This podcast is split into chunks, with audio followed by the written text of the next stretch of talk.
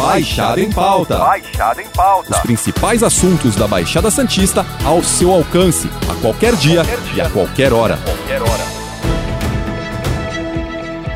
As eleições 2022 estão marcadas para os dias 2 e 30 de outubro, datas do primeiro e segundo turno, respectivamente.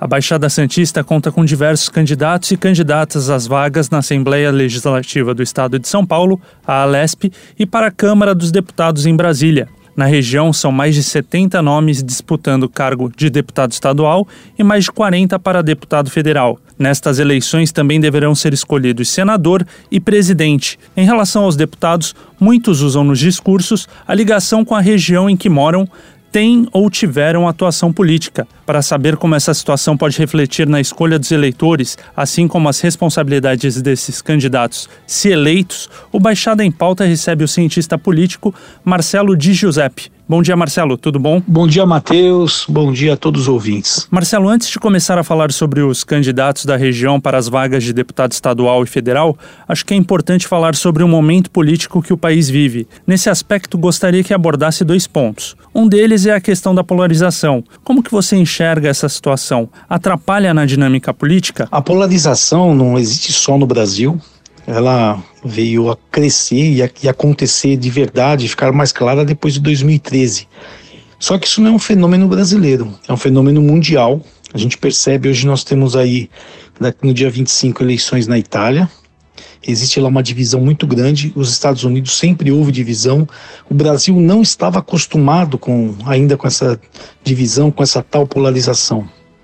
Por isso eu encaro isso como saudável. Entendo que é necessário, sim, ter uma disputa entre dois lados. A gente não via isso no Brasil durante 30 anos. Existia uma disputa mais de, de burocracia e menos política. Hoje a gente tem aí uma, uma luta política e de burocracia.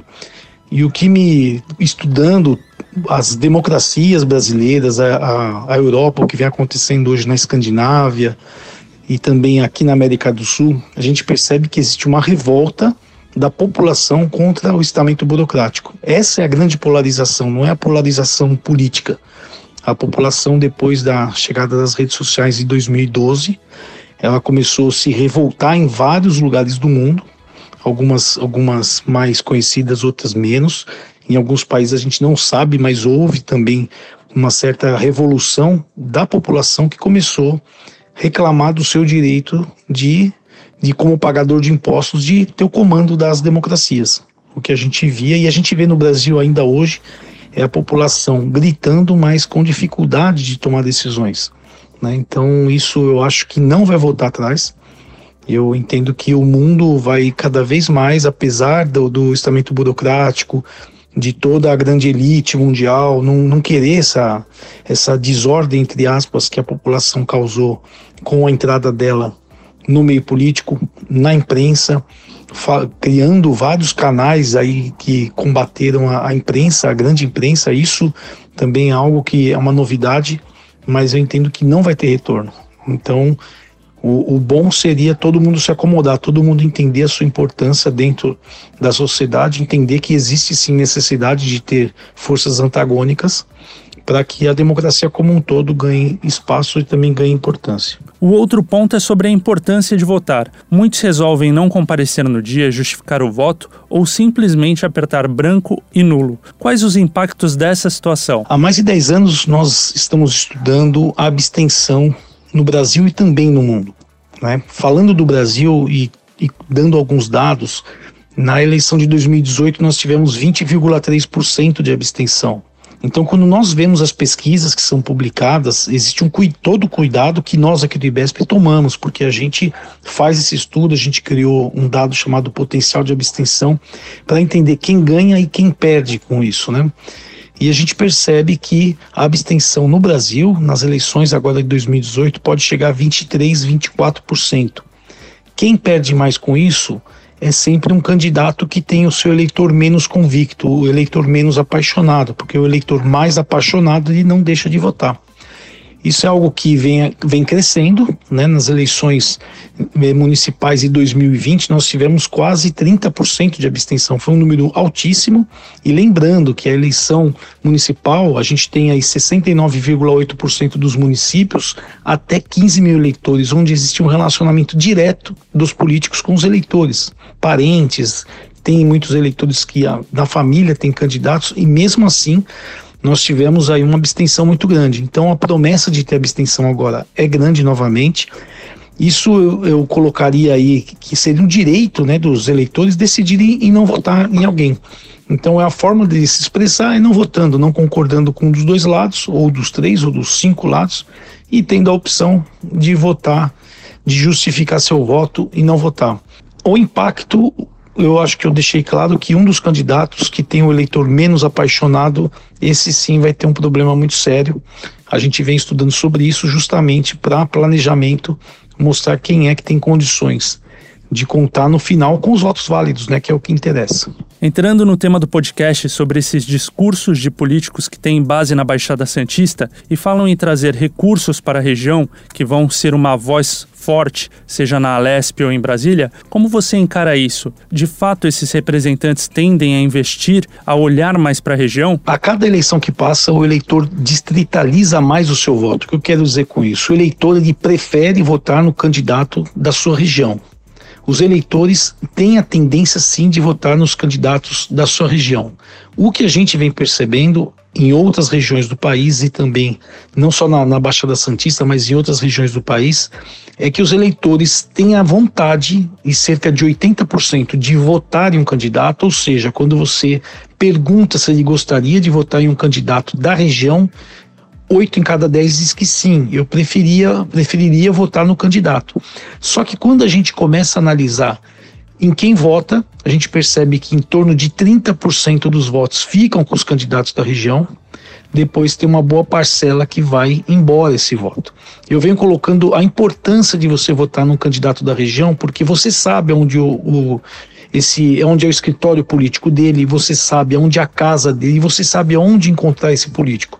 E o político, quando ele está representando uma região, ele não se nega a conversar com o eleitor. Por isso é importante votar, é importante estar perto dele, é importante estar colocando as pautas ali, as cobranças, mas infelizmente o eleitor acaba buscando muitos candidatos de fora e votando, e depois você não tem contato nenhum. Mesmo assim, ele acaba, acaba cobrando depois o candidato da cidade, da região que foi eleito. Isso é um contrassenso do eleitor. O eleitor não tem lógica, ele, ele não pensa da forma como, como a gente espera que ele pensa, né? a gente não. Ele, ele vota em quem ele acha, muitas vezes ele acredita num, num outro candidato, ou da religião dele, ou que tem uma pauta ligada à pauta que ele acha mais importante, mas assim, o candidato da região tem sim que fazer uma campanha voltada para a sua região e combater e tentar combater aí eu acho que a imprensa é importante para combater esses candidatos que não, claro, combater no bom sentido, esses candidatos que vêm tirar voto aqui e não voltam mais para a região. Muitos deles também garantem que estarão perto dos eleitores para ouvir seus anseios, demandas e cobranças. Isso de fato acontece? Você entende que eles levam isso em conta? A cada ano que passa, a cada eleição que passa, o eleitor quer mais, ele, exige que o, o político esteja mais próximo dele. As redes sociais, desde a chegada em 2012, elas afastaram o político da população.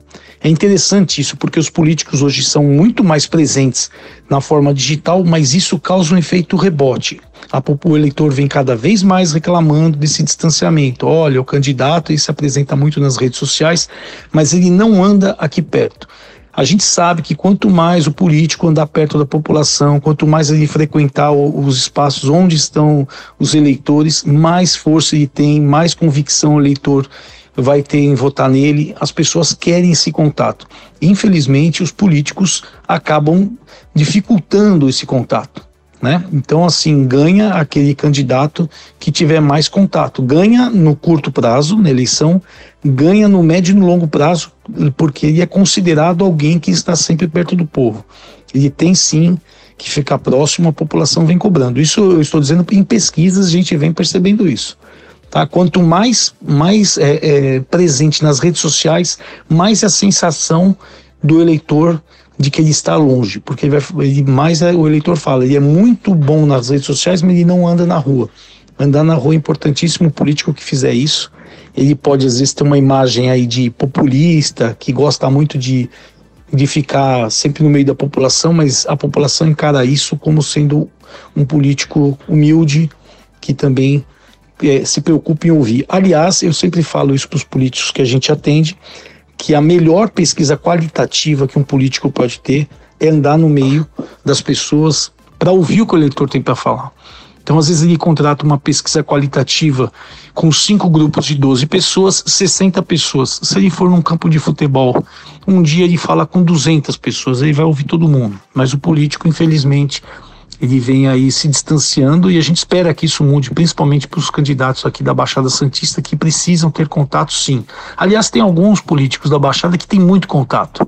Né, estão sempre andando no meio do povo e é isso é o caminho. São mais de 70 candidatos para deputado estadual e mais de 40 para federal. Esse tanto de opção acaba prejudicando a eleição dos candidatos com uma divisão de votos? Eu não vejo que a quantidade de candidatos seja prejudicial para a escolha do, do eleitor eu entendo sim que deveria, se nós tivéssemos um dia aí o voto, o voto distrital, que cada região tivesse um candidato de cada partido, isso seria muito melhor para a escolha, seria uma, um, daria mais é, chance para o eleitor escolher pautas diferentes, entender melhor quem defende o que ele, o que ele gostaria que defendesse.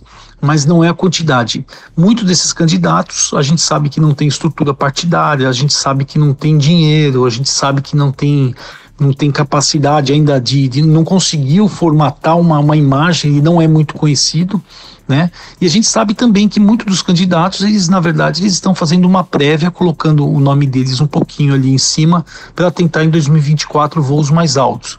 A tática ela é velha e sinceramente ela não funciona tanto assim, porque passado o, o, a campanha a gente começa um novo processo. E esse novo processo municipal a gente sabe que é um, é, um, é um trabalho totalmente diferente de um trabalho para deputado, totalmente diferente um trabalho para prefeito. Só que a gente sabe também que muita gente prega isso, a gente por estudo também tem a prova que isso não é verdade, que se o candidato agora que pensa em 2024 sair com poucos votos, isso mancharia a carreira dele. Não, não tem nada a ver isso, isso não tem comprovação científica nenhuma.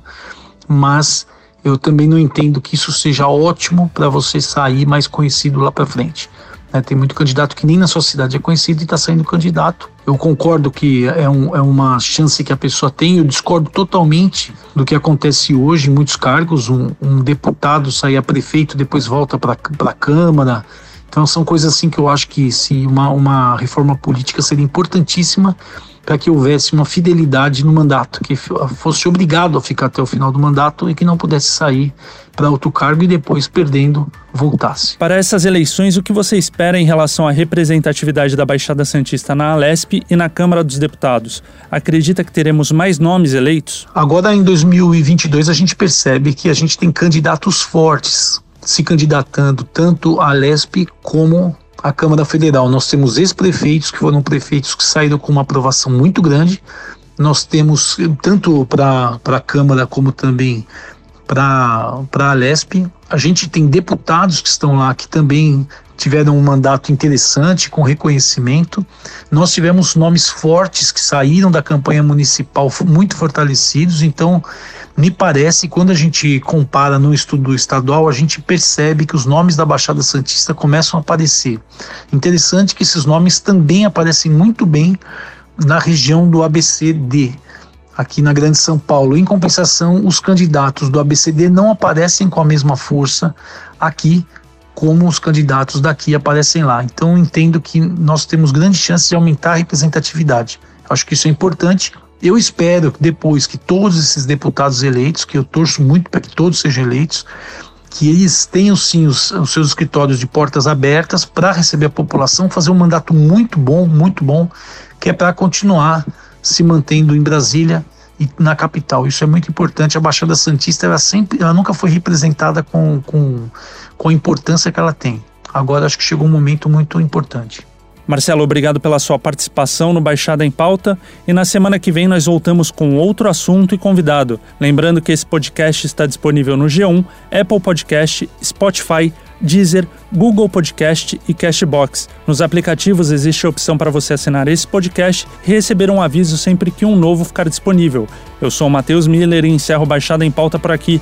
Até a próxima. Tchau.